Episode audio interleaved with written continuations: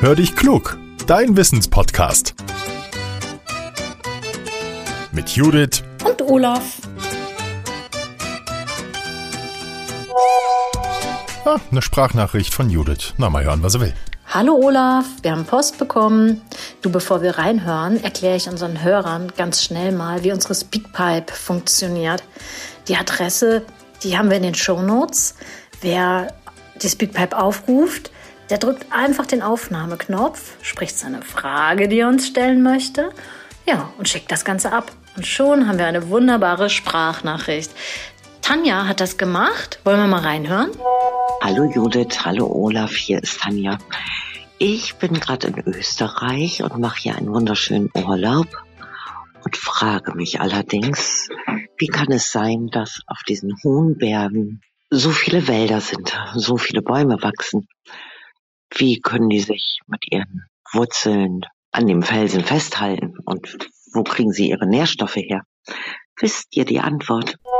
Hallo Tanja, du Urlaub in Österreich, das würde ich jetzt auch gerade gern machen, ganz ehrlich. Vielen, vielen lieben Dank auf jeden Fall, dass du in deinen Ferien an uns denkst. Ich will ganz ehrlich sein, ich musste erst auch mal ein bisschen recherchieren, aber ich weiß jetzt Bescheid und ich kann deine Frage beantworten.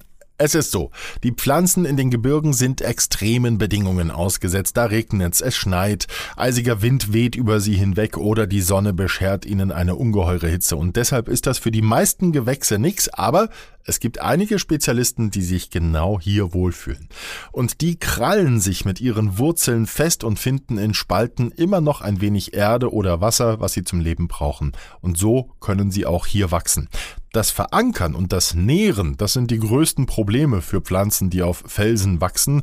Deshalb müssen die ganz bestimmte Strategien entwickeln, um zu überleben. So kann es zum Beispiel sein, dass sie auch mit langen Wurzeln in tiefen Rissen Wasser aufnehmen.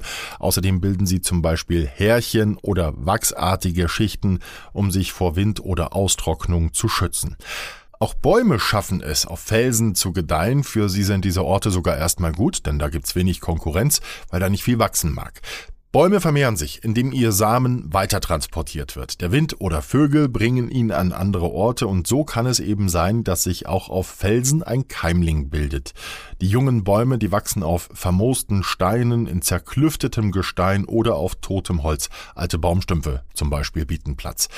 Damit aus den Samen Bäumchen werden, braucht es viel Licht und auch Wärme und genau das können Sie an diesen Orten finden. Allerdings gibt's hier eine Grenze, denn umso höher wir im Gebirge kommen, desto kühler wird es und irgendwann finden Bäume zu wenige warme Tage im Jahr vor, die sie zum Wachsen aber dringend brauchen. Dann ist nämlich die sogenannte Waldgrenze bzw. Baumgrenze erreicht. Wälder wachsen nicht mehr, beziehungsweise Bäume dann nur noch vereinzelt und oft sind die dann auch vom Wetter verformt und gekennzeichnet. So, liebe Tanja, wenn du wieder mal im Urlaub bist und auf eine spannende Wissensfrage stößt, immer her damit. Wir freuen uns sehr über Hörerpost. Und wenn ihr uns auch eine Frage schicken wollt, dann nehmt sie bitte mit eurem Smartphone auf. Die Datei geht dann an hallo at podcast-factory.de. Und zum Schluss noch eine Bitte. Wie immer, teilt gerne unsere Podcast-Folgen mit Freunden oder der Familie. Wir freuen uns, denn so werden wir immer bekannter. Wir hören uns wieder am kommenden Mittwoch. Tschüss, euer Olaf.